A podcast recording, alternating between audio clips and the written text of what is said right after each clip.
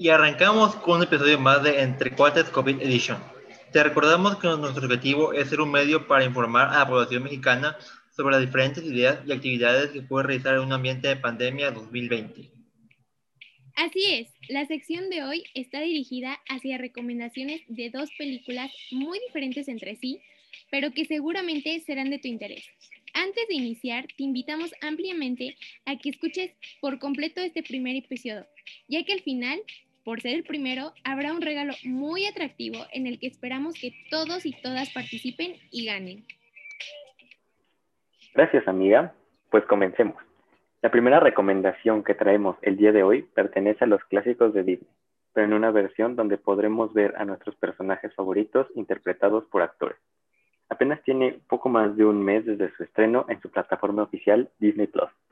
Mulan es la decimatercera entrega de Disney en cuestión de live action la protagonista se llama Liu Yifei, y aunque no parezca, tiene doble nacionalidad, pues además de ser china, es estadounidense.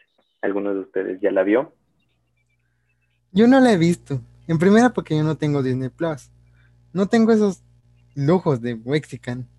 Pero por las críticas que he leído, creo que es una buena opción para hacer una comparación respecto a los elementos que los directores buscaron resaltar y que al menos en las películas de animación no estaban o no se presentaban de forma igual.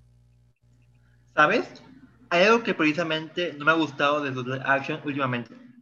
Desde mi muy humilde opinión, me molesta mucho que no respeten la apariencia de los personajes. Los cambien nada más porque sí. El ejemplo más reciente de esto es La Sirenita, donde se eligió a una actriz negra. Por favor, Disney, no sé qué está pasando. Querer tener una Sirenita negra es igual a tener un Peter Pan anciano, o una Mulan mujer hombre, una Rapunzel calva o una Pocahontas albina. No sé ustedes, pero no me, no me gusta la película de Disney que están haciendo. Tal vez la audiencia opina diferente. Ahí déjenos en los comentarios. Sí, bueno, yo creo que sería bueno saber la opinión de los demás. Pero bueno, al menos yo pienso, pienso igual. Y ya me imagino que van a decir que soy racista o que digo esto solo por el color de piel. Pero no es así.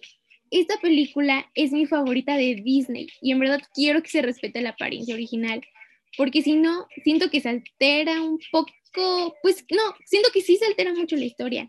Ariel es una princesa con un tono de piel blanco y pelirrojo.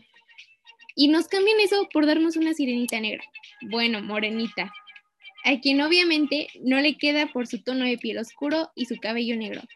Entonces se aleja de esa imagen bonita del Ariel original. Bueno, eso es lo que yo pienso. Bueno, bueno, bueno. Retomemos el tema. Ahora bien, después de hablar de películas de nuestros vecinos del norte, pasamos a una película que se estrena el 22 de octubre y que se llama Nuevo Orden. Michel Franco buscó crear un reflejo de la sociedad moderna, mostrando un futuro distópico en donde los pobres llegan a un punto de quiebre, hartos de la miseria y en su afán de conseguir venganza por aspirar a ser alguien mejor. Se rebelan contra la élite blanca del país. Quizá esta película sea un reflejo de todo lo que se avecina, Digo, con la crisis del coronavirus se le ha pegado a la economía de forma muy mala. Y los más afectados siempre son los que menos tienen. De la misma manera, en la película se observa cómo todo este desorden social es el pretexto para que se instale una dictadura militar. Así es, el tema principal de esta película puede representar un riesgo para el país. Los invitamos a que la vean y reflexionen lo siguiente. ¿Se imaginan un México sentenciado por una élite de bajos recursos? ¿O los blancos seguirán teniendo el control? Para mí, esta representación en donde los morenos casi casi se vuelven zombies y nos quieren culpar de sus errores es muy fiel a la realidad. Muchos nacos nos culpabilizan por su mala calidad de vida, cuando sabemos que cada quien carga su muerto, pero usar a otros de carretilla es un insulto. He leído comentarios sobre el taller que dicen que la película debió llamarse Morenos versus Blancos, y es que por la caracterización de los personajes no se puede pensar menos. De verdad que el tercer mundo duele. Ahora, también la película nos hace reflexionar de lo feo que son los países del sur de México. Nosotros somos mejores que los centroamericanos. Capaz de ocurre esto debido a las mañas que ya traen sus países llenos de delincuentes. No debemos olvidar la forma en la que entraron hace dos años. ¿Estás de acuerdo con todo lo que dijimos hace un momento? Esperemos que no, pues ese es nuestro verdadero objetivo, En muchos de los comentarios mantuvimos una actitud xenófoba, racista y que discriminaba por tono de piel. A los mexicanos y mexicanas se nos ha intentado cubrir bajo el manto del mestizaje, mientras que, paradójicamente, entre nosotros promovemos actitudes que realzan nuestras diferencias, ya sea por tono de piel, condición económica o lugar de origen. Venga, te explico. El racismo es un fenómeno tan grande que viene desde la conquista de nuestro país, y la forma en la que se ha abordado no ha sido la correcta.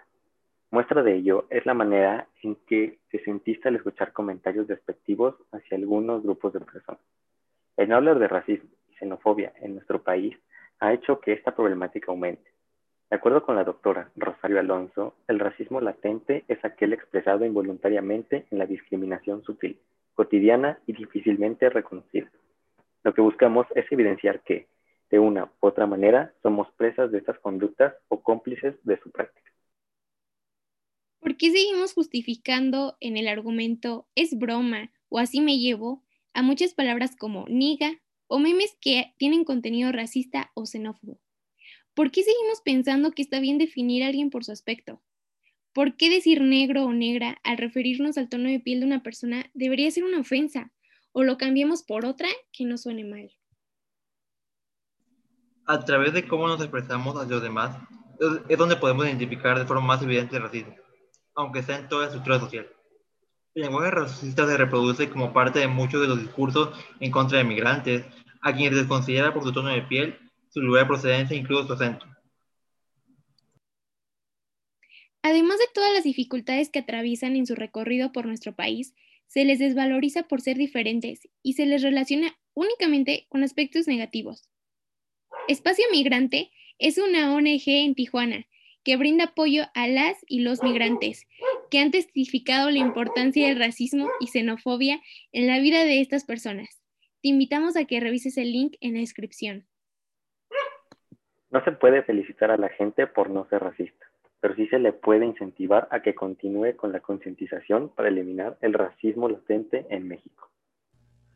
Y recuerden, amiguitos, las razas no crean el racismo, pero el racismo sí crea las razas. Muchas gracias por escucharnos y nos vemos pronto.